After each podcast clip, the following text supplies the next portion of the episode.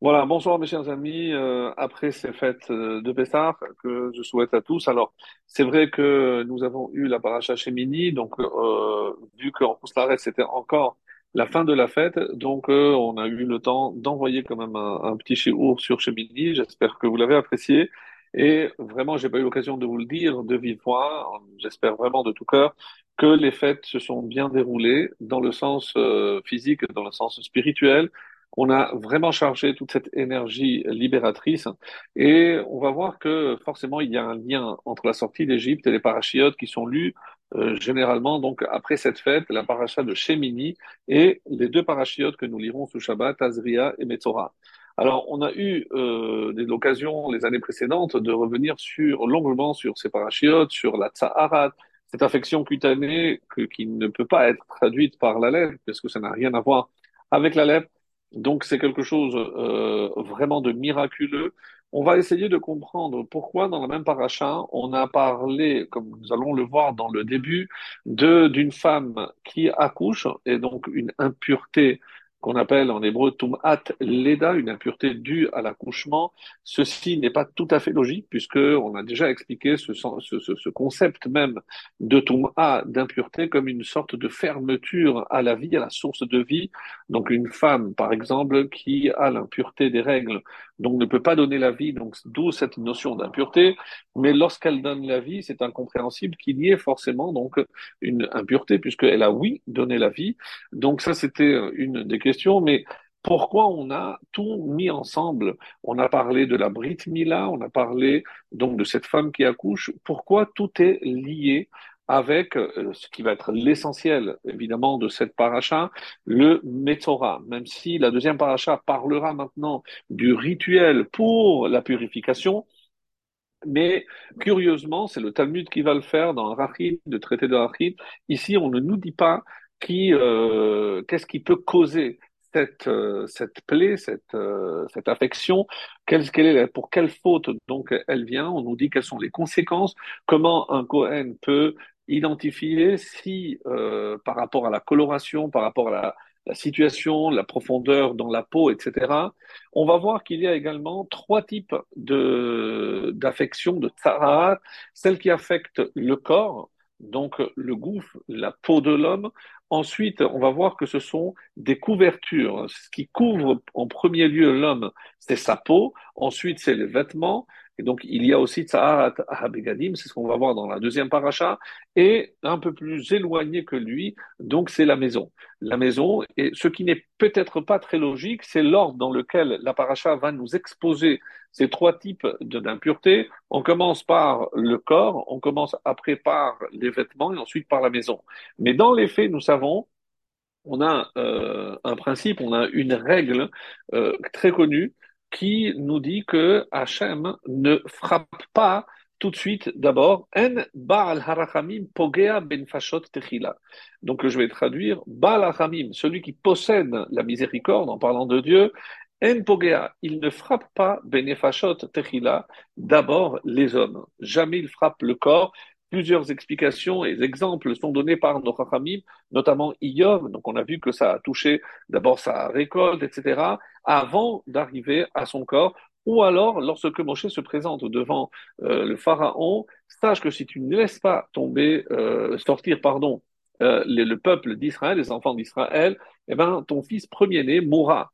Donc, euh, mais on va voir que c'est Makan Bechorot, c'est la dernière étape, c'est la dixième et dernière plaie, alors qu'il y en a eu d'autres. Pourquoi on annonce? Parce que lorsque on menace, on veut faire peur à quelqu'un, donc on, on, on, va brandir, on va dire, la menace la plus forte, la plus puissante, celle qui fait le plus peur, la plus, celle qui fait la plus, plus peur, évidemment, celle qui, celle qui nous touche directement. Pour les habits, on n'est pas tellement affecté. La maison, à la limite, ça, c'est une explication. Donc, parce que quand on, veut, euh, on va dire, euh, menacer quelqu'un, euh, on, on, commence par ce qui fait le plus peur. Donc ça, c'est une explication. Et d'autres explications aussi très intéressantes qui disent, mais regardez comment ils vivaient dans le désert, puisque nous sommes encore dans le désert quand, quand on reçoit toutes ces, euh, toutes ces lois. Dans le désert, euh, la maison n'existe pas. Donc ils sont tous dans des tentes, donc, euh, et encore des tentes qui sont faites par Dieu. Donc est-ce que c'est les Ananekavod euh, donc la fameuse discussion de nos sages de savoir si c'était de vraies cabanes ou pas. En tout cas, quoi qu'il en soit, c'était pas des maisons. Donc euh, l'impureté de la maison ne les touchait pas. Même les vêtements, vous allez me dire oui, mais les vêtements, ils portaient des vêtements. Oui, mais quel type de vêtements? On dit qu'ils avaient des vêtements miraculeux. En effet, vous le savez, les vêtements que portait un enfant, il grandissait et les vêtements grandissaient avec. Donc, il n'avait pas besoin de les changer. Et ça, c'est vrai pour tout le monde. Pas de pressing, puisque euh, avec les nuées, donc il ne euh, s'usait pas, il ne se salissait pas. Donc, c'était vraiment des euh, vêtements, on va dire, miraculeux. Et s'agissant de vêtements vraiment miraculeux, donc l'impureté ne pouvait pas les toucher. Donc, pour quelle raison? Donc la paracha de Tazria va commencer par la tsaharat de la peau Parce que les deux ne sont pas d'actualité dans le désert. Donc, c'est comme ça que euh, une des réponses très intéressantes d'ailleurs et très concrète nous euh, fait prendre conscience de cette réalité. Par ailleurs, on dit oui, peut-être, mais alors pourquoi ne pas parler de la maison? Une fois qu'on va rentrer en Israël, la maison et ensuite les vêtements? Non, il y a un ordre. Et la preuve, c'est que dès qu'on va rentrer en Israël, comme la nourriture ne sera plus miraculeuse, plus de manne en Israël, là il faut se retrousser les manches, et bien de la même façon, les vêtements vont devenir eux aussi naturels. Et par contre, pour la maison, on sait très bien qu'il y aura sept années de guerre de conquête et sept années pour distribuer toutes les euh, terres parmi les douze tribus. Donc, euh, obligatoirement, donc d'abord, l'impureté va toucher les habits avant même de toucher le, les, les, habitations, puisque, et c'est bien euh, en français, on commence par habit et après on passe à habitation. Donc c'est aussi pour nous faire comprendre que la maison est, est une sorte, en quelque sorte, d'habit pour l'homme. Donc d'abord la peau, on a dit, ensuite les vêtements et ensuite la maison. Voilà dans l'ordre dans lequel on va essayer de comprendre comment euh, tout ce processus se faisait. Alors, par contre, ce qui est un petit peu rare, hein, c'est que dans une paracha qui va nous parler de l'éloignement de, de la, la, source de vie, ce que nous nous appelons l'impureté, donc, euh, on va essayer de comprendre où vient la source de toutes les impuretés. Et ça, c'est un petit peu le plan que je, je vais dérouler euh, ce soir devant vous. Donc, pour essayer de comprendre comment euh, imaginer toute cette impureté et pourquoi on a mélangé dans cette même paracha la naissance, comme j'ai demandé dans le début, et pour par rapport à la Brit Mila, euh, avec une question euh, étonnante s'il en est, et je la pose tout de suite. Comment se fait-il qu'un homme qui, lui, est circoncis peut donner naissance à un enfant qui ne l'est pas. Alors vous, ça vous paraît tout à fait normal parce qu'aujourd'hui, c'est une évidence. Euh, donc forcément, donc la question ne se pose même pas. Mais logiquement, si un homme est circoncis, il devrait mettre au monde des enfants aussi circoncis. Donc on voit que le fait de naître à Harel, donc la Orla, la Orla, comme euh, on le traduit généralement, le prépuce, c'est cette petite partie de la peau qu'on coupe euh, chez l'enfant de 8 jours. Donc c'est pour découvrir découvrir la peau, découvrir le membre. Donc ça, c'est une, euh, on va dire une, pas, pas, pas une loi, mais, mais euh, ça concerne essentiellement le, le, le, le, devoir de tout père à l'égard de son enfant. Donc, pour que nous comprenions que euh, de la même façon que je dois libérer la orla, le membre, je dois aussi découvrir le cœur pour que le cœur ne reste pas couvert et insensible. Et en parlant d'insensibilité, sachez qu'il y a deux types d'impureté. Il y a ce qu'on appelle l'impureté rituelle, c'est celle dont on, il va être question ici dans cette paracha, à savoir la tsaharat, la tsaraat, donc je préfère ne pas traduire parce que traduire par la lettre, évidemment, c'est une grossière erreur. Donc, la cette affection euh, cutanée donc, dont on a parlé, eh ben, euh, il y a aussi l'impureté euh, de, la, de la femme qui accouche. Donc, ça aussi, c'est rituel. Et il y a une autre impureté, ce qu'on appelle l'impureté spirituelle. L'impureté spirituelle, c'est celle qui, quelque part, nous rend insensibles à tout ce qui relève de la kedusha, de la sainteté, autrement dit la conscience de Dieu. Et curieusement, donc, euh, où, est-ce qu'on trouve ce type de d'impureté? Eh ben, euh, je vais vous lire la fin de la paracha de Shemini et vous allez comprendre que cette impureté, c'est par rapport à ce qu'on appelle, nous, les règles de diététique, les règles de la cache-route. En effet, je reprends euh, vraiment la fin de la paracha de Shemini, qu'on n'a pas eu l'occasion de voir ensemble en détail, mais voici ce qu'il est dit. Euh, donc je reprends à partir, on va dire, du verset 43. Je lis directement en, français.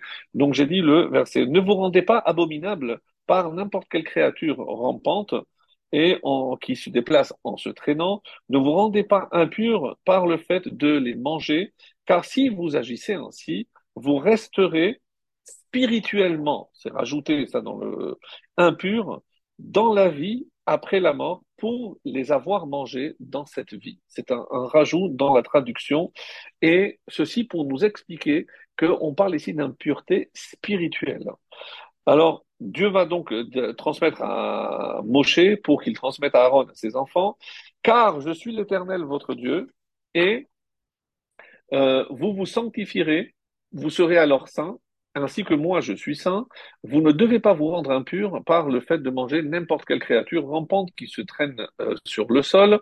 Euh, je vous obéirai parce que je suis l'Éternel qui vous a fait monter d'Égypte à la condition de devenir votre Dieu.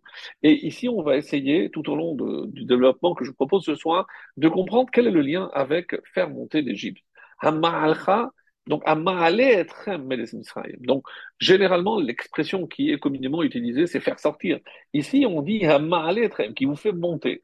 Donc, euh, Rashi va proposer évidemment une explication et que je vous dis, euh, ainsi vous devez être saint, car je suis saint, et je vous ordonne donc de l'être également. Prenez à cœur ces restrictions, combien même euh, euh, vous aurais-je fait sortir d'Égypte simplement pour vous interdire de manger ces créatures d'Ayam. Ça aurait suffi. Et vous devrez considérer ceci donc comme, d'après le commentaire euh, et l'explication de Rashi, comme une élévation spirituelle, ce qui explique le terme de ma'ale, donc pour vous élever spirituellement. Et la paracha se termine, Zot Voici la loi concernant les animaux euh, mammifères, des oiseaux, toutes les créatures vivantes qui se déplacent dans l'eau et toutes les créatures qui rampent dans le sol, les havdil, afin de distinguer ben hatame ou ben hataor, entre l'impur et le pur, ou ben achayan et et entre l'animal qu'il est permis de manger, ve ou ben un animal qui n'est pas permis de manger. Donc, vous voyez qu'il y a ici les questions de euh, l'impureté spirituelle. C'est vrai parce que euh, c'est pas visible, on va dire. Quand je mange quelque chose d'impur, un animal qualifié d'impur, je me rends impur. C'est ce que dit la fin de cette euh, de cette paracha. Alors, les Rahamim se sont posé la question de savoir ce qu'on appelle en hébreu la smichut, donc la jonction. Quelle est euh, la, la, la, jonction que je peux faire entre la fin que je viens de lire et le début de notre paracha, celle de Tazria? Et voici ce que Chazal Nochachamim, dans euh, le traité de Shavuot, à la page 18b, voici, il nous propose trois explications que je vais vous dire. Amar Rabbi bar Abba Amar Rabbi Yochanan, premier avis. Celui qui se sépare de sa femme avant qu'elle n'ait les règles, avant que ne survienne son cycle, eh ben, il aura des banim zecharim, des enfants euh, mâles.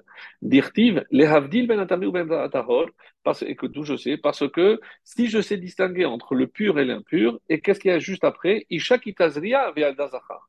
Donc ça c'est la sémichoud. Ça c'est ce qu'on va appeler nous la, la jonction donc, entre le, le, le, savoir distinguer entre le pur et l'impur et le fait qu'une femme va enfanter et avoir un garçon. Donc, les Rachamim, premier avis ici de Rabbi Chia bar Abba, voilà ce que l'on peut déduire. Le deuxième avis, Amar Rabbi Chia bar Abba, Amar Rabbi celui qui fait la havdala sur le vin, le motzae shabbat, il aura des garçons, des enfants mâles. Et euh, la preuve, parce qu'il est écrit, les avdil ben akodesh ou ben achol, Donc, c'est ce que la, la, la, la, fameuse phrase que l'on reprend donc dans la Havdalah. Ortivatam, et comme il est écrit au début de notre paracha, les Havdil benatam ou benataor, la, la, la, fin de la, paracha, de la paracha de Shemini, et Samirle, et on a juste juxtaposé Isha Kitazria, une femme qui enfantera un garçon. Et enfin, le troisième avis, Amar Rabbi Binyamin Bar Yefet Amar Rabbi Elazar, celui qui se sanctifie au moment de l'union intime, il aura des garçons. Pourquoi? Parce qu'il est dit, il prend un peu plus haut, et vous vous sanctifierez, et vous serez saints. Vesamichle, et juxtaposé, on trouve Isha Kitazria, une femme qui enfante un garçon. Donc, qu'est-ce qu'on déduit de, de ce passage, mes amis? Donc, il y a les conséquences et le fait qu'on est juxtaposé. Donc, nos chachamim apprennent trois choses. La première, comme on a dit, c'est euh, ne pas attendre de, la, la, la, date précise pour que la femme ait déjà ses règles. Donc, donc on calcule, et c'est là toute la, la, raison de calculer dans ta pour pouvoir se séparer et ne pas prendre de risques. Donc intéressant pour celui qui veut des garçons, bien sûr. Le deuxième, euh, comme on a dit, c'est la havdala avec du vin, du vin rouge, parce que c'est comme ça qu'on distingue entre le pur et l'impur, et, le, le et le profane et le sacré. Et le troisième avis, on nous a dit celui qui est Mekadesh Atman, celui qui se sanctifie au moment de l'union intime. Et euh, comme vont l'expliquer plus tard nos maîtres dans le développement, et entre autres le, le Maharal, si déjà euh, je l'ai ici, je vous le lis. Qu'est-ce que ça veut dire par rapport à la troisième, troisième avis? C'est pour la troisième, le troisième avis, c'est le Maharal de Prague qui donne cette belle explication. Rabbi Binyamin Bar et qui s'est mis à parashiot, donc la juxtaposition de ces parachiotes vient de me dire que celui qui se sanctifie au moment de l'union intime, pourquoi? Les fichem atashmish be'atzmo, Alors, de quoi s'agit-il? C'est agir, on va dire, avec pudeur. Celui qui ne n'agit pas ainsi, il transforme cet acte intime en acte animal. Donc parce qu'il manque de pudeur, il manque de discrétion.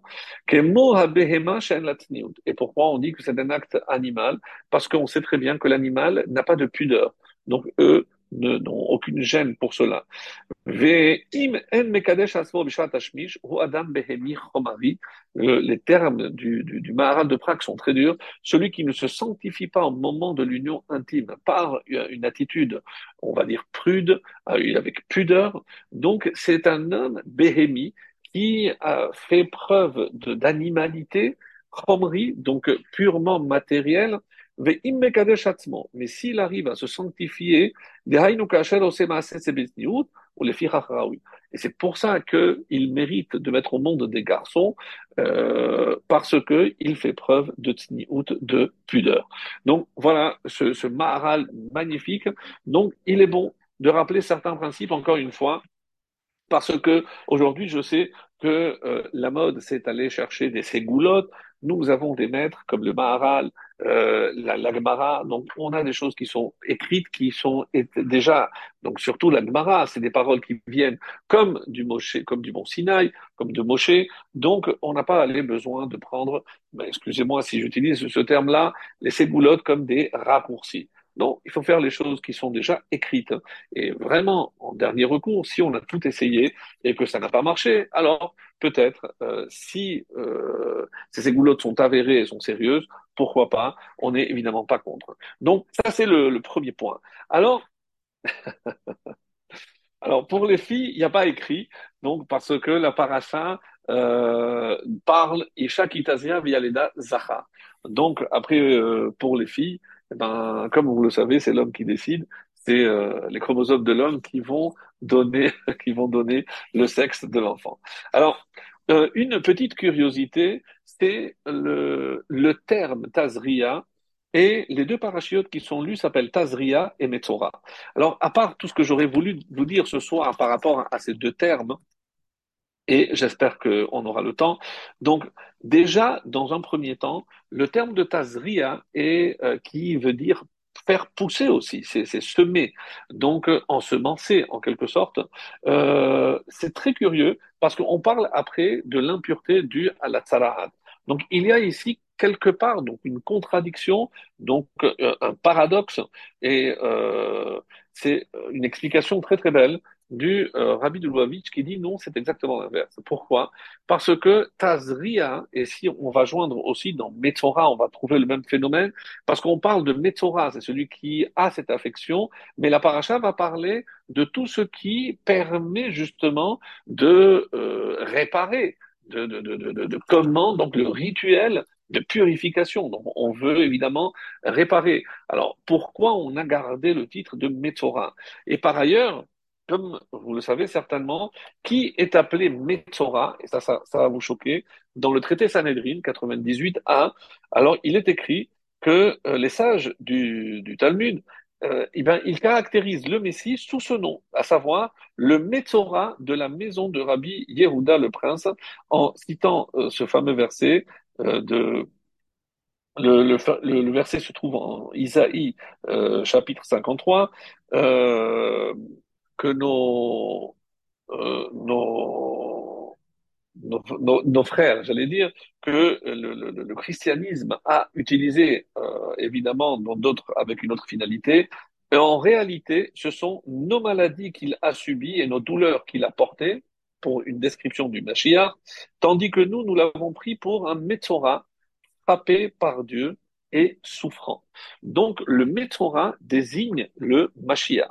C'est très curieux Comment expliquer que dans cette paracha qui parle de la réparation, de la purification, on est donné le titre de Metzora Parce que, encore une fois, si Hachem, et c'est comme ça qu'il faut le comprendre, mes chers amis, si Hachem envoie la tzara, c'est un bien. On sait très bien qu'Hachem, tout ce qu'il fait ne peut être que pour notre bien, même si nous sommes souvent incapables de le comprendre ou d'appréhender le bien dans le mal que nous percevons, c'est certain.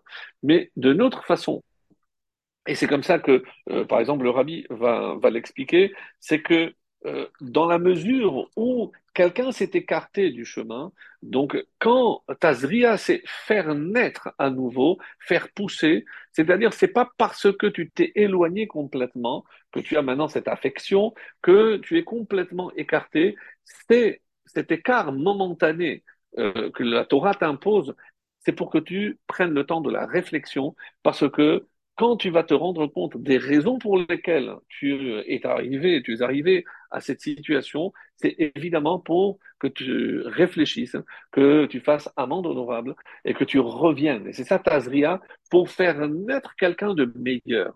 Et c'est tout le but, évidemment, de cette recherche. Et si maintenant je vais joindre les deux, Tazria, on a dit aussi, c'est semer. Donc, semer les graines Metzora. Mes amis, qui est le, le Metzora? C'est évidemment, je viens de le dire, c'est le Mashiach. Donc, comment je pourrais euh, finalement traduire euh, les deux titres quand ils sont juxtaposés?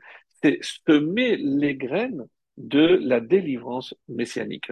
Voilà, mes amis, ce qui se cache, d'après la Chassidoute, dans ces deux parachiotes conjointement. C'est si je comprends L'essence qui est cachée dans ces deux parachiotes, c'est pour semer les graines de notre délivrance, de la délivrance finale, de la délivrance, évidemment, spirituelle, rituelle, mais surtout messianique. Et voilà ce qui se cache ici à l'intérieur. Donc, lorsque quelqu'un est frappé, ne pas imaginer que Hachem ne veut plus de lui. Certainement pas. Et on va essayer maintenant, dans un deuxième temps, de voir quel, par quel biais on peut justement atteindre donc cette réparation.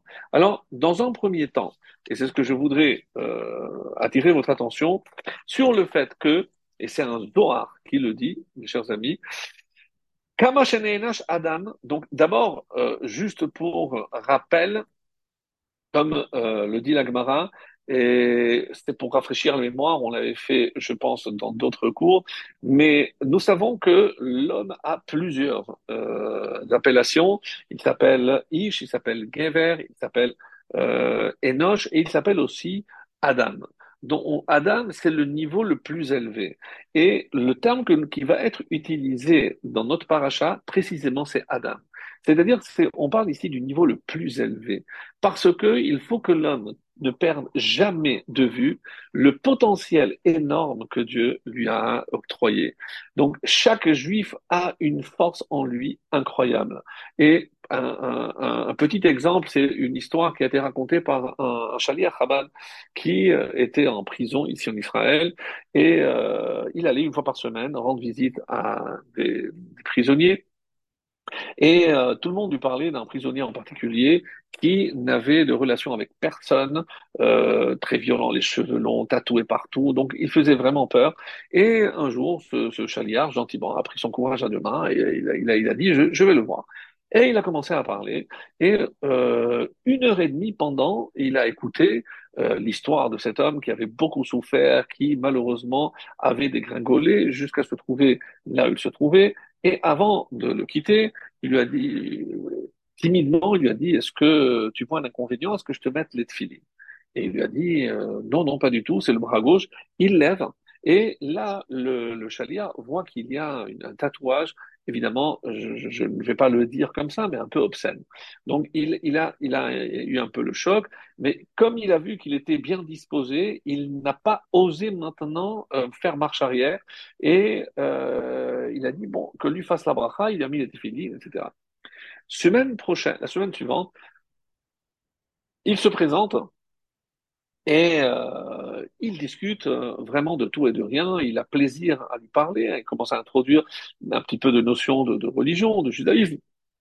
Et avant de partir, le, le, c'est le prisonnier dit, vous ne me proposez pas être fidèle Oui, bien sûr, je les ai apportés. Il lève le bras et il voit qu'il a le bras tout euh, mais vraiment abîmé. Euh, et il dit, mais qu'est-ce qui s'est passé? Je dis, mais comme j'ai vu que ça vous choquait, j'ai pris et j'ai frotté, frotté jusqu'à faire disparaître au maximum. Mais comment quelqu'un qui se trouve dans cette situation peut, eh ben, euh, tout simplement, mes chers amis, parce que s'il y a la mauvaise parole, celle qui peut faire mal et détruire, il y a aussi la bonne parole. C'est la première fois que quelqu'un lui parlait comme un être humain, sans lui faire la morale, sans euh, l'accuser ou le, encore une fois l'enfoncer. Donc il a eu une conversation normale parce qu'il a eu du respect pour lui. Et c'est ça, mes chers amis, ce qui nous manque. Écoutez maintenant que j'ai raconté cette histoire, écoutez ce Zohar a vraiment à couper le souffle. C'est un Zohar dans la paracha de Tasria au chapitre 446 qui dit comme ça. Tout ce qu'un homme peut recevoir comme sanction à cause du Lachonara, car il va aussi être sanctionné biglal milatova shebaal yado à cause d'une bonne parole qu'il avait la possibilité de proférer, et alors qu'il avait la possibilité de dire cette parole, il ne l'a pas dite. Biklal, Shepagam et parce qu'il a porté atteinte à sa faculté de parole chez Nitkan, les daber les mala ou le daber les mata avec Et c'est dans ce sens qu'on lui a octroyé cette ce, don de la parole aussi bien pour en haut qu'en bas, Big Dusha, pour qu'il l'utilise toujours dans la Kedusha. C'est-à-dire, mes chers amis, que une bonne parole peut des fois sauver quelqu'un.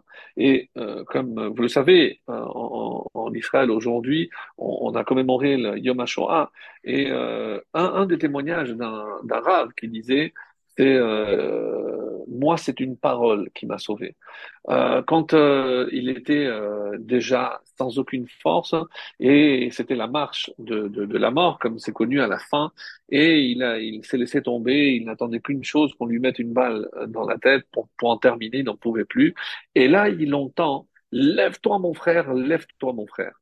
Et il a, il a, il a été choqué. Je dis mais quoi, il y a quelqu'un pour qui je compte encore. Il a levé les yeux, il a vu un regard d'un homme qui, le, qui, qui l'encourageait à se lever. Il a dit, j'ai trouvé la force de me lever. Et cet homme est devenu donc un, un rave en Israël qui a sauvé énormément de jeunes. Tout ça parce qu'il a compris comment une parole, mes chers amis, des, fois peut sauver. De la même façon, et on le sait, comme l'a dit euh, si souvent Rabbi Narman de Braslav, si tu penses qu'une parole peut détruire, crois aussi qu'une parole peut créer, peut construire. Alors, et d'ailleurs, dans le cérémonial qui est décrit euh, plus tard dans la paracha, euh, le, le Metzora prend deux oiseaux. Deux oiseaux parce que, comme l'explique Rashi, il piaille tout le temps, c'est parce que, évidemment, c'est un, un, symbole de la parole. Mais il y en a un qui l'égorge, donc il, euh, et l'autre, il prend, il le trempe dans le sang du premier, et il le laisse libre. Alors, pour euh, qu'ils comprennent que la parole peut tuer, mais il faut donc euh, la, mauvaise parole qu'il a, utilisée et l'autre, l'oiseau, c'est la bonne parole qu'il doit maintenant utiliser.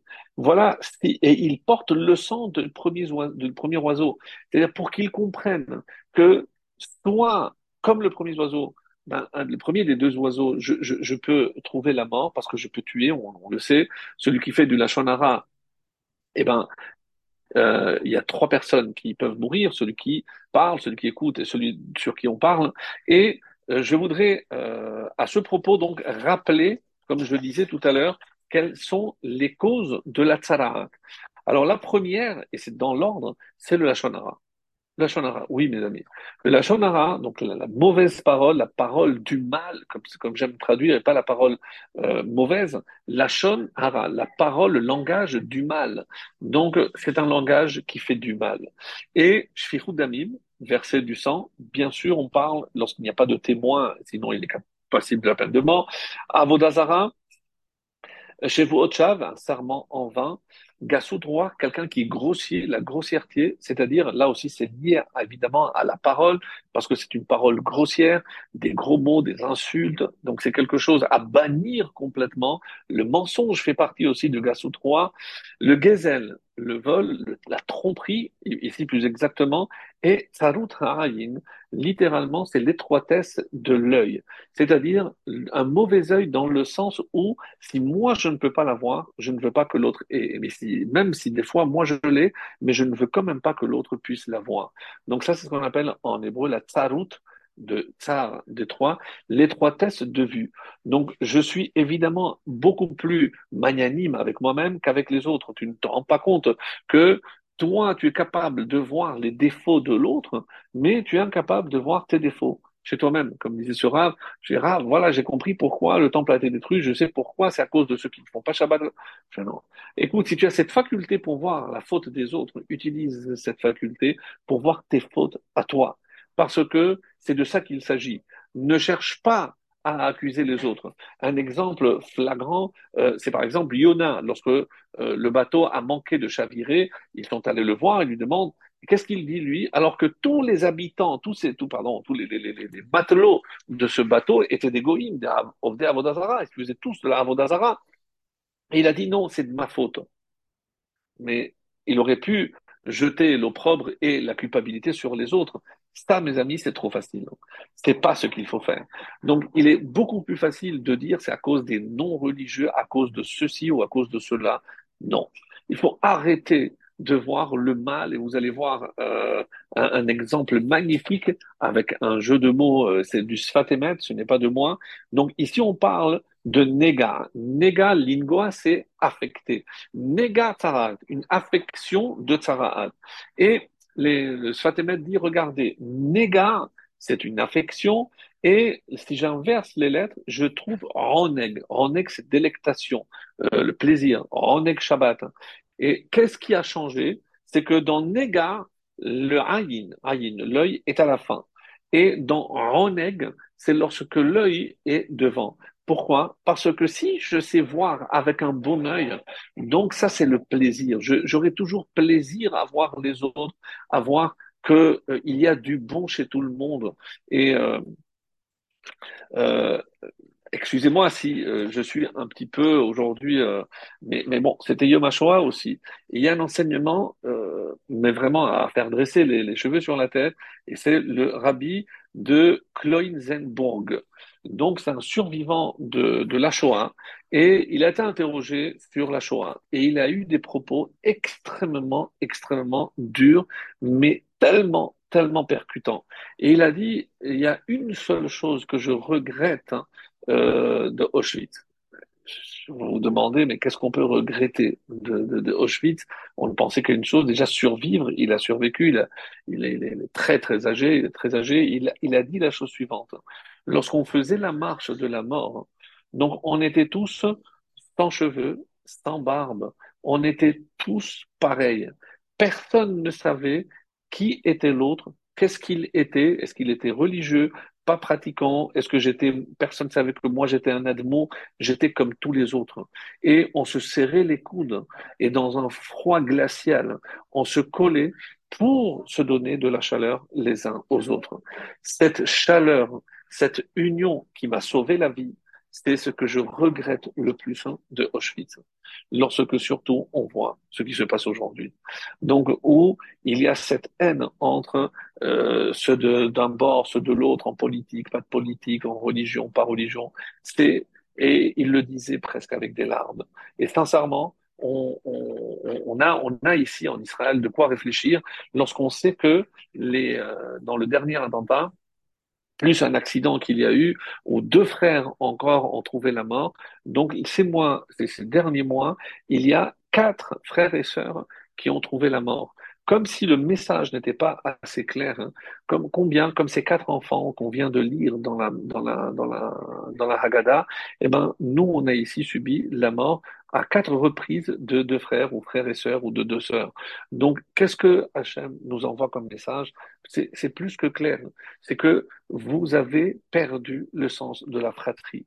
Donc, lorsque il y a une telle haine, une, telle euh, atrinam, mamash, qui engendre évidemment du Lachon Hara. Comment voulez-vous? Et euh, Hachem, aujourd'hui, on n'a pas la tsarat, mais il nous a envoyé ces plaies, la disparition de ces, ces, ces, jeunes, qui devraient nous faire prendre conscience de ce qui se passe réellement entre nous, les Juifs.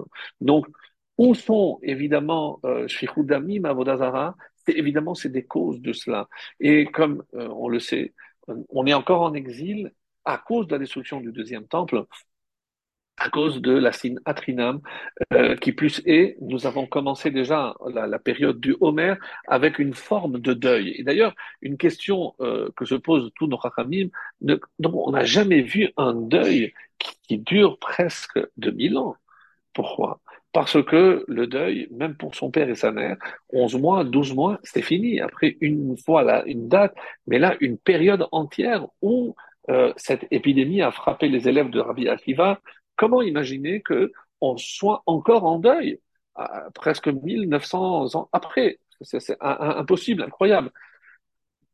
Alors, le seul pour lequel on, porte encore un deuil, la mort d'un seul, et on n'y pense peut-être pas de manière euh, directe, c'est Gedalia, Gedalia Minachikam, donc Juste après Rosh Hashanah, comme vous le savez, on fait le jeûne qui s'appelle le jeûne de Gedalia.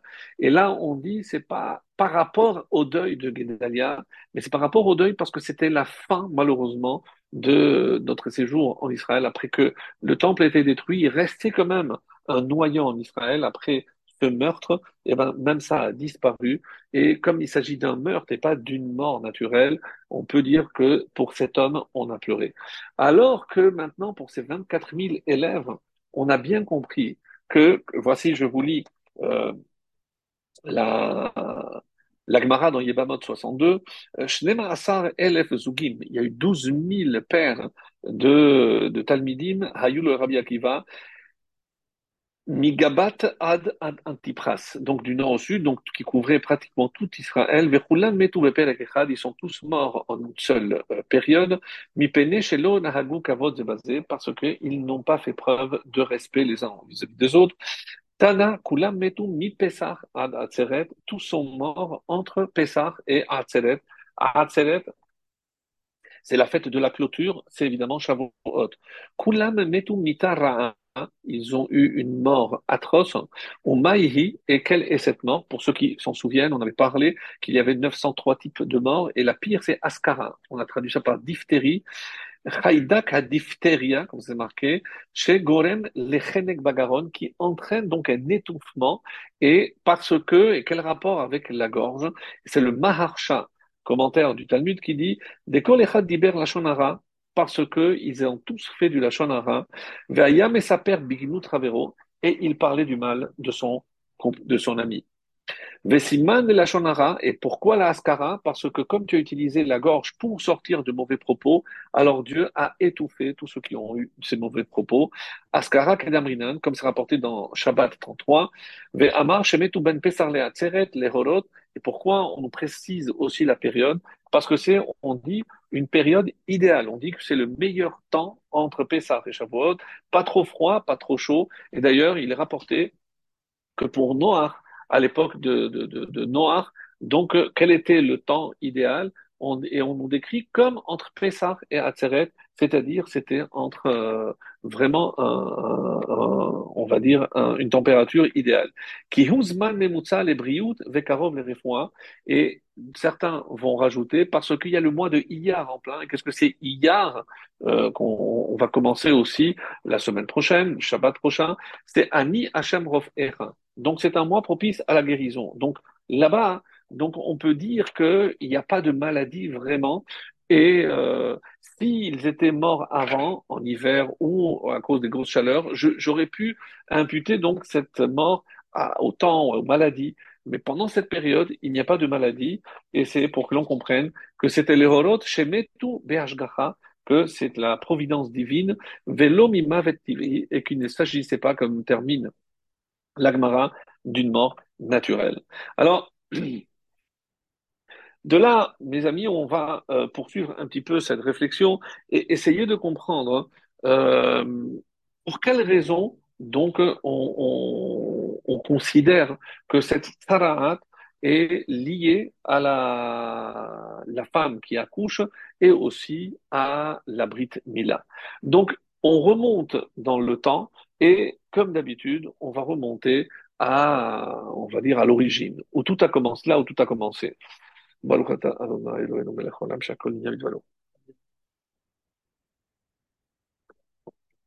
Tout a commencé, bien sûr, euh, avec la faute de euh, Adam Arishon, Chet Adam. Qu'est-ce qui s'est passé exactement?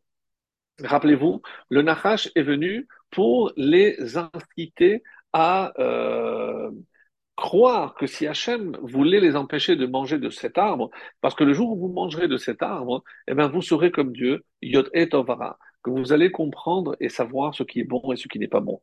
Mes amis, qu'est-ce que ça veut dire? Ça veut dire que d'où Hachem aurait cette faculté de savoir ce qui est bien, ce qui ne l'est pas, eh ben, cette faculté lui vient de cet arbre. Ça voudrait dire que l'arbre a précédé Shalom Hachem. Donc, ce qu'on appelle de la minute, c'est de l'hérésie. Comment imaginer que si Adam et Chava ont cru, donc, et c'est pour ça que l'Akbara ne manquera pas de dire que Adam, Minhaya, c'était, il était considéré comme un hérétique. Donc, on a rentré là à Vodazara.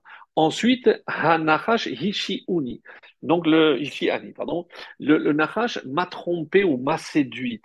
Les Rahamim disent que c'est la Shon Nisui. Donc, il y a eu comme une relation interdite. Donc, c'est Gilouy Arayot. Et chez Damim, comme il y, a, il y a le meurtre, parce que, à cause de cette faute, donc, ils ont introduit la mort dans le monde. Donc, ces trois fautes capitales sont venues justement à cause de l'attitude du Nachash. Et Comment on sait que le Nachash, il a été aussi frappé? D'abord parce qu'on dit que il va ramper et il va se nourrir à même le sable. Donc Dieu a coupé les ponts avec lui, il n'y a plus de relation avec Hachem. D'autre part, si on voit la peau du serpent, certains disent que ces formes de taches ou le fait qu'il change, qu'il mue, comme vous le savez, il change, c'est dû à une forme de tzarat. C'est parce que son ancêtre, le premier Nachash, a fait du Lachonara en parlant, en laissant croire que euh, Dieu avait aussi mangé de cet arbre-là. Donc le Nachash est le premier qui a fait du Lachon Hara, et c'est pour cela que il a été lui déjà considéré comme le premier, euh, le premier euh, le premier Metzora, le premier qui a eu la, la lèpre, exactement. Donc ces taches dans la, sur la peau de la, du Nachash sont le signe de la Tzaraat, en quelque sorte. C'est comme ça qu'il est, il est euh, rapporté. Alors, donc il faut que l'homme comprenne maintenant que il faut réparer ces fautes-là. Maintenant, la question est comment on va, on va réparer.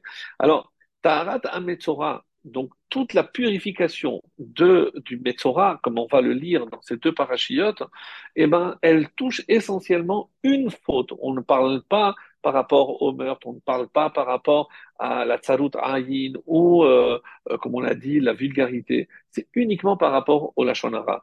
Comme on a expliqué, les deux oiseaux, par exemple, comme Rachid le dit, si Paul Chaya, donc il va, euh, lui, il est vivant, euh, il va s'isoler parce que par sa mauvaise parole, il a voulu isoler l'homme de sa femme ou deux amis, et euh, les commentaires de Rachi ou du Balatourim l'expliquent également, comme si quelque part, hein, donc toute cette période considérée comme un à Moed, en quelque sorte, entre Pessah et Shavuot, puisque les deux sont liés, et donc c'est, euh, comme Ramban va nous l'expliquer, euh, c'est une forme de Avelut. Et alors, si, comme je disais, je ne peux pas faire une Aveloute de, de, de, presque 2000 ans. Non. Mais sur quoi je me lamente? Pas sur les 24 000 élèves, mais sur la Torah que nous avons perdue. Imaginez que Rabbi Akiva expliquait chaque cote chaque pointe de chaque lettre, chaque couronne de la lettre.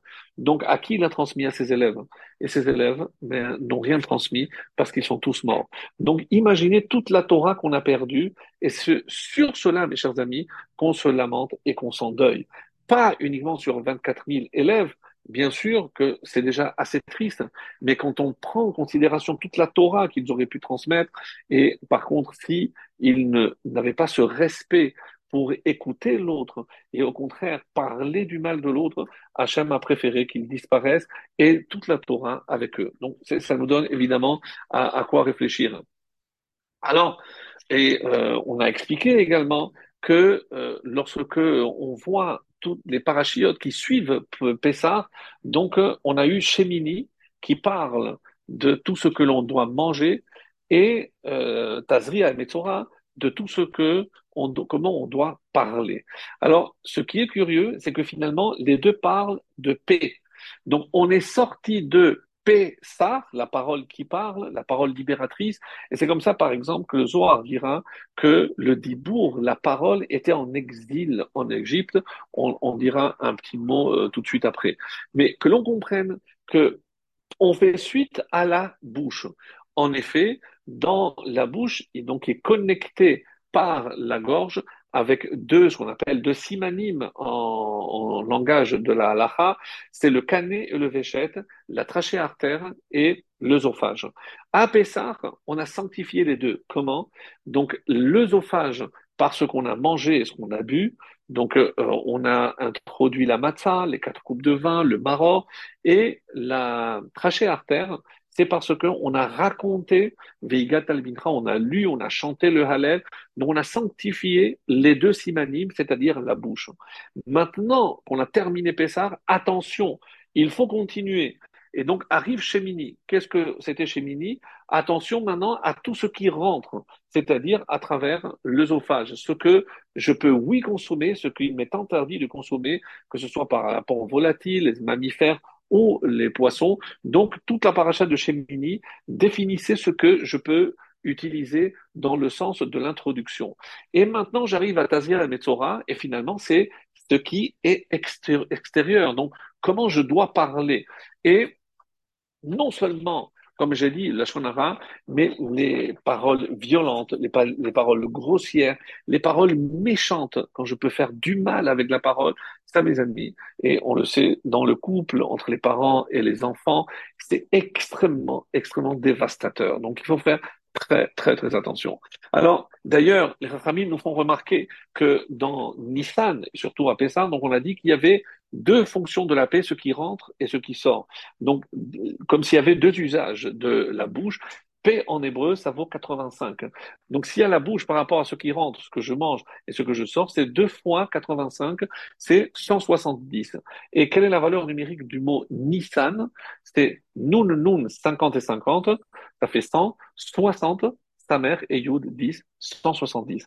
Qu'est-ce que c'est Nissan? Deux fois P, deux fois la bouche, parce que c'est ça qu'on doit euh, comprendre justement par rapport au mois de Nissan. Maintenant, on a dit par exemple que, rappelle-toi aussi de Myriam, qui elle a reçu la tsaraat. Elle a reçu la tsaraat quand tu es sorti d'Égypte. Pourquoi cette précision? Pourquoi c'est tellement important de revenir à chaque fois on l'a vu à la fin de la paracha de Shemini, celui qui vous fait monter d'Égypte. Pourquoi il y a toujours une référence à la sortie d'Égypte et que ce soit par rapport à la Tzaraat, est-ce que c'est lié? Alors, il y a une très très belle explication. C'est, euh, on a lu dans la Haggadah l'origine de notre descente en Égypte. Alors, tout le monde, évidemment, a étudié cette question, l'a vue en long et en large. Donc, pourquoi on est descendu en Égypte? Par rapport à ce qui s'est passé, la Gemara dans Nedarim explique, euh, est-ce que c'est par rapport euh, à la question que Abraham a posée, bah, mais Eda, est-ce que comment je vais savoir Est-ce que je considère que c'est une sanction? Alors, il y a une très très belle explication, mes chers amis, que je pense ne, ne, ne l'avoir jamais dite, en tout cas ici, euh, dans, dans notre cours, et c'est par rapport à cette explication qui dit que Arami Oved Avi. Donc il y a un araméen qui a voulu la perte de notre père. Généralement, on admet, comme les commentaires de la Haggadah ne manquent pas de le faire, qu'il s'agit de Lavan, Lavan Arami. Mais viennent ici les Chachamim donner une explication magnifique pour nous dire que Arami, c'est les mêmes lettres que Ramaï, le trompeur. Mais qui est le premier trompeur de l'histoire, celui qui nous a induit à cette erreur On dit que c'est le Nachash. Oved, il a, a causé la perte Avi, mais qui Avi Le premier de nos pères, c'est-à-dire Adam Arishon. C'est-à-dire que tout remonte à Adam Arishon. Parce que Adam Arishon, donc à cause de la faute, et on revient donc à cette faute, donc pourquoi on a dû descendre en Égypte, mes chers amis? Et il y a euh, une question euh, qui est posée quand, euh, lorsque on a annoncé à Abraham que ses descendants seraient esclaves 400 ans. Il n'a rien dit Qu'est-ce que vous voulez qu'il dise? Mais oui, il devait dire. Quand Dieu lui a dit qu'il allait détruire Sodome, bon, il a négocié. Peut-être qu'il y a 50, peut-être jusqu'à 10. Mais 400, quand il a, il a dit, mais 400, ça me paraît énorme, Hachem. C'est trois générations. Est-ce qu'on ne peut pas réduire? Il n'a rien dit. Alors il y a une réponse magnifique et il a dit parce qu'il fallait que ce peuple qui devait recevoir la Torah au Sinaï, eh ben d'abord il fasse le tikkun. Comment il va recevoir la Torah avec une bouche pure tant qu'on n'a pas réparé les conséquences de la faute de Adam Arishon? Et oui, mes chers amis, d'après cette explication magnifique, pourquoi on a dû séjourner 400, 400 ans en Égypte pour réparer la faute de la shonara, de l'impureté due à la bouche. Et c'est comme ça qu'il euh, est rapporté que à quel moment il a fauté. Donc, il a mangé à la dixième heure. Il a mangé euh, donc à la dixième heure, la onzième heure, il a été jugé, et la douzième heure, il a été euh, pardonné. Combien de temps il aurait dû rester? Trois heures. Il suffisait d'attendre trois heures pour pouvoir justement manger et faire le kidouche avec le vin, s'il s'agissait du vin. Et maintenant, vous comprenez pourquoi à Pessah, qu'est-ce qu'on mange? La matzah. Pour ceux qui disent que c'était chita, que c'était le blé, je mange la matzah pour réparer la faute de Adam. Pour ceux qui disent que c'est le vin, eh ben, qu'est-ce que je fais? Eh bien, justement, je fais les quatre coupes. Donc, toute l'Égypte, tout le séjour en Égypte, les 400 ans, c'était pour réparer la faute de Adam Arishon afin de nous préparer à recevoir la Torah. Donc c'était un passage indispensable. C'est comme si vous donnez au pressing, le pressing il vous dit voilà c'est trois jours. J'écoutais, vous pouvez pas faire un jour? oui alors je fais la moitié. Évidemment ça sera pas assez propre. Sur ça il n'y a pas à discuter. Abraham a compris que si Hachem a établi qu'il fallait 400 ans, eh ben c'est 400 ans. On ne peut pas discuter sur ce temps-là nécessaire à la purification de la parole. Et c'est pour ça qu'on est sorti avec le langage, on a purifié notre langage, et c'est comme ça que dès qu'on a purifié, on a pu sortir d'Égypte. Alors, le livre de Shemot, rappelez-vous par quoi ça commence? Elle Shemot, Afkat Lachon Hara. Tant qu'il restera même un soupçon de Lachon Hara, on ne pourra pas sortir d'Égypte. Il faut tout réparer. Et Sinon, l'âme restera enfermée. Comme dit le Baratourim, Shemot Bene Israël Habaim, Shevouya. Shevouya, c'est prisonnière. Parce que tant qu'on n'a pas réparé cette faute, on est prisonnier en Égypte jusqu'à qu'on puisse libérer. Qui est, on va dire, prisonnière C'est la parole. Parce que la parole est frappée de l'impureté du Onachash. C'est comme ça que on, a, on, a, on a expliqué. Alors, on commence à voir un peu plus clair. Donc, on dit, c'est le, le Rav euh, Al-Sheikh HaKadosh, le Rav Al-Sheikh HaKadosh qui parle de cela. Pourquoi on est descendu en Égypte? Surtout pas, ne dites pas que c'est à cause de la vente de Yosef, sinon pourquoi Yaakov est venu? Pourquoi Binyamin est descendu en Égypte? Pourquoi Réhouven qui n'a pas participé puisqu'il était parti? Donc, je ne peux pas dire que c'est cela. Alors, c'est quoi? Alors, et comme le prouve euh, c'est le Netivot Shalom, le Admour de Salonim, qui dit pourquoi euh, Moshe, Abraham Avinu n'a pas intervenu, parce qu'il savait que c'était le temps nécessaire pour nous purifier de la faute de Adam Arishon. Et tant qu'on n'aurait pas purifié notre parole, on ne pouvait pas recevoir la Torah. C'est-à-dire que toute l'Égypte, tout le séjour en Égypte, c'était pour nous purifier la parole, et c'est pour ça que on a compris pourquoi les mitzvot essentiels, c'est P-Star, la parole qui parle et la consommation et des matzot et du vin pour purifier la parole au moment où on est sorti d'Égypte. Alors, et encore un mot magnifique. Qu'est-ce que vous pensez si je vous dis que Metzora, la valeur numérique de, mot, du mot euh, ça, ça, c'est assez impressionnant. Le, le mot Metzora, c'est la valeur numérique, c'est 400. 400. Euh, Resh, c'est 200. Tzadik, 90. Ayin, 70. Ça fait 360. Même 40, c'est 400. Metzora, 400. Pour nous faire comprendre que quand on était isolé en Égypte, c'est comme un Metzora. Il fallait purifier la parole avant de pouvoir sortir. Et à ce moment-là seulement, une fois qu'on a purifié la parole, on était apte à recevoir la Torah. Vous comprenez que maintenant, toute la Sfirat à Homer, tout ce qu'on est en train de se purifier, de s'élever, et maintenant je comprends pourquoi tout fait référence à la sortie d'Égypte. Parce que si maintenant, tout ce qu'on a réussi à faire en sortant d'Égypte, c'est purifier la parole, maintenant, Myriam, toi, tu, commences, alors, pour, on a ça servi à rien. Ça veut dire que toute la purification pour laquelle je vous ai euh, soumis à l'exil d'Égypte, Sinon, ça voudrait dire que ça ne servirait à rien. Et c'est ça, donc la sortie d'Égypte à Ma'alé. Je t'ai fait élever, c'est-à-dire la réparation de la faute d'Adam Arishon. Nous avons dit que euh, les Égyptiens, à un moment donné, quand ils sont sortis, il a dit, mais de toutes les façons, sachez que nous, on a eu des relations avec vos femmes, de toutes les façons, vous êtes impurs. Alors, qu'est-ce qu'il a fait Hachem?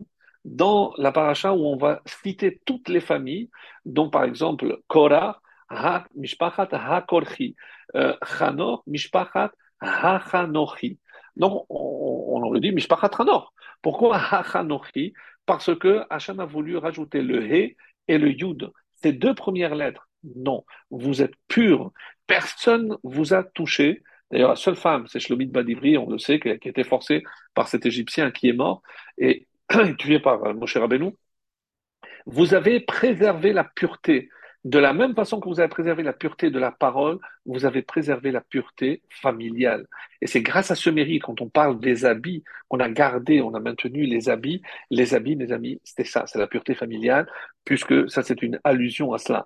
Hachanochi, comment on appelle les tribus Shifte Ka les tribus d'Hachem, Yudke, parce qu'Hachem a donné ces deux lettres à chaque famille qui est sortie d'Égypte pour donner son stempel, son tampon, son sceau, pour nous dire que je suis avec vous, vous êtes purs, et je vous accueille comme si vous étiez à moi, Shifteka, mes, mes tribus.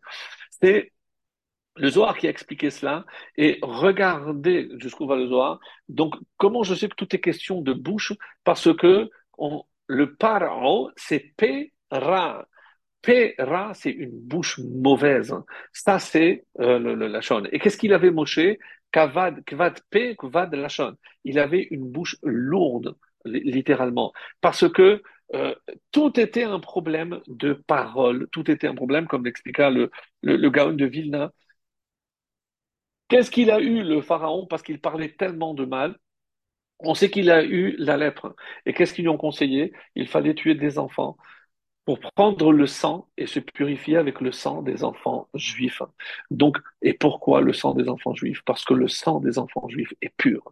Et c'est le summum de la pureté. Ça conforte ce qu'on disait que ces enfants étaient purs parce qu'ils étaient nés d'une relation pure, saine, comme on l'a lu au début de notre propos. Le Gaon de Vilne, il nous dit, regardez dans la, la, la la Hamida des fêtes que nous venons de lire, on dit tu nous as choisi parmi tout le peuple. C'est une allusion à Pessah. tu nous as aimés. Comment il l'a prouvé? Il nous a donné la Torah, c'est Shavuot. Veratitabanu, tu as voulu de nous, c'est-à-dire tu nous as demandé de sortir et la Shekinah est venue avec nous, c'est Sukkot. Veromamtanu Mikola tu nous as élevés au-dessus de toutes les langues. Encore une fois, la parole, c'est Pessah. Vekidashtanu bemizotecha, tu nous as sanctifiés par tes mitzvot. Et Comment À Shavuot. Et regardez, c'est le seul peuple qui, lorsqu'il se marie, il se sanctifie. On dit la bracha, comme ça, c'est rapporté, Asher qui déchanu, Baruch Olam, Mekadesh Amo Israël. Dieu, il sanctifie son peuple. Comment? À l'aider Choupa Vekidushin par la choupa et les kiddushin, parce que c'est ça qui confère à notre peuple sa sainteté extraordinaire. C'est le mariage religieux. tu nous as rapprochés pour te servir. Comment on s'est tous rapprochés? Sans intermédiaire Évidemment, c'est encore sous cote. Alors, il y a un, enseignement magnifique aussi euh, par rapport à l'esclave. On sait que l'esclave qui ne veut pas euh, quitter son maître, hein, qu'est-ce qu'on fait? On le rapporte, on l'approche de la porte et euh, on verra au moment où on va parler de ça, mais on le prend un poinçon. Comment on dit un poinçon? Marcea. Marcea. Et pourquoi? Parce que la valeur numérique de Marcea, c'est 400. C'est toi, tu, qui as écouté qui a vécu les 400 ans en Égypte pour purifier, pour sortir, et maintenant tu ne veux pas écouter ce qu'Hachem te dit. Et regardez, Martsea, c'est les mêmes lettres que Metzora, le Metzora. C'est-à-dire celui qui s'éloigne.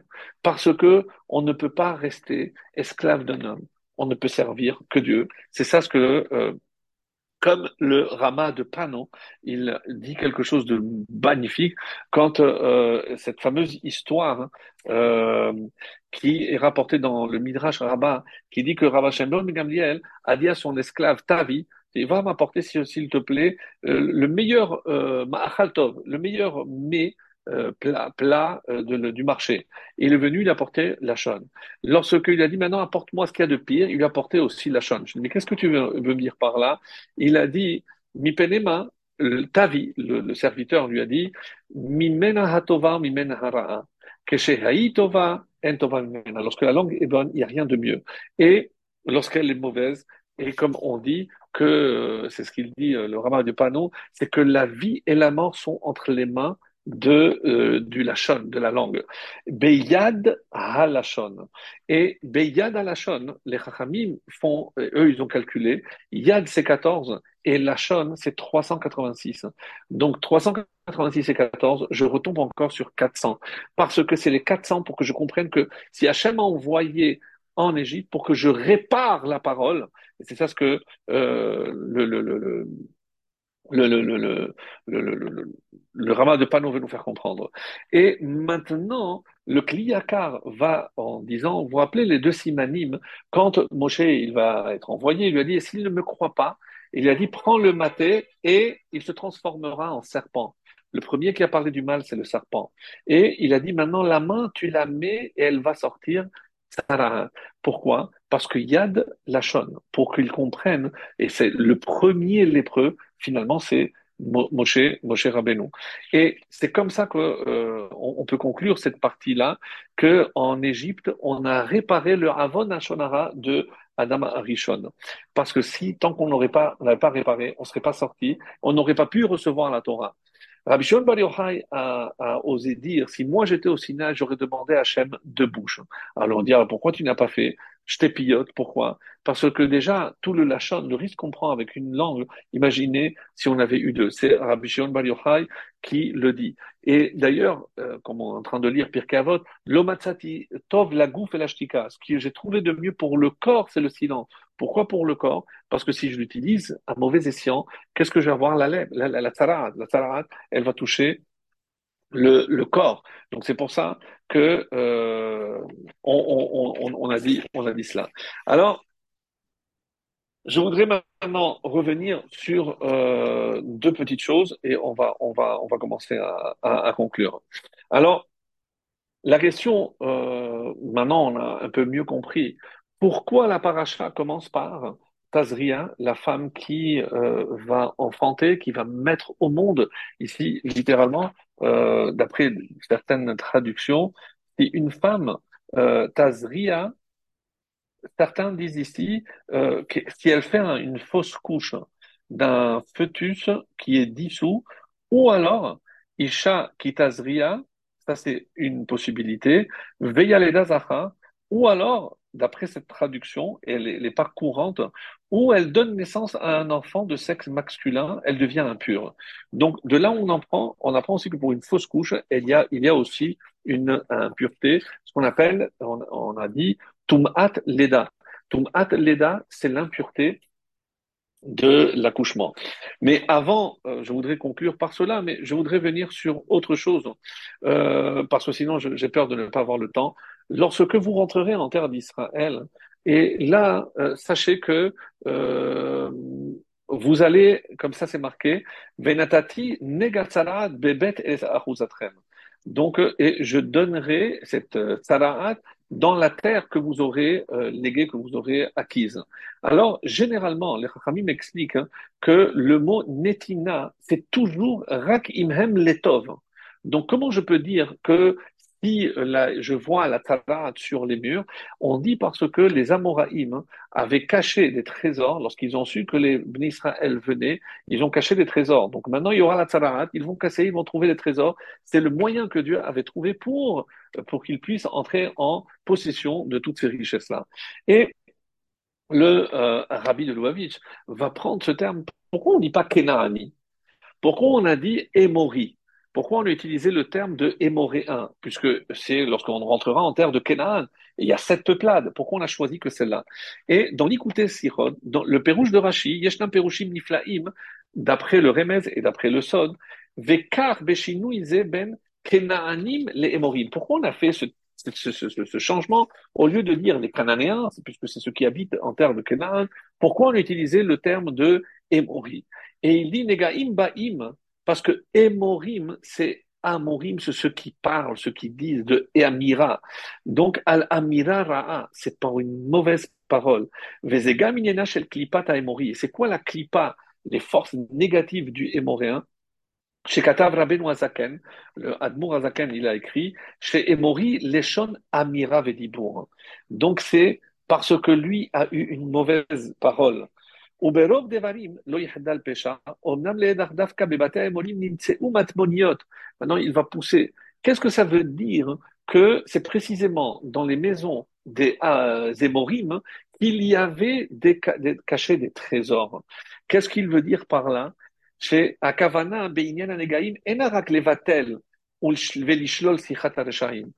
pour nous dire que, euh, regarde, ces mécréants, ils ne font que parler du mal. Non. La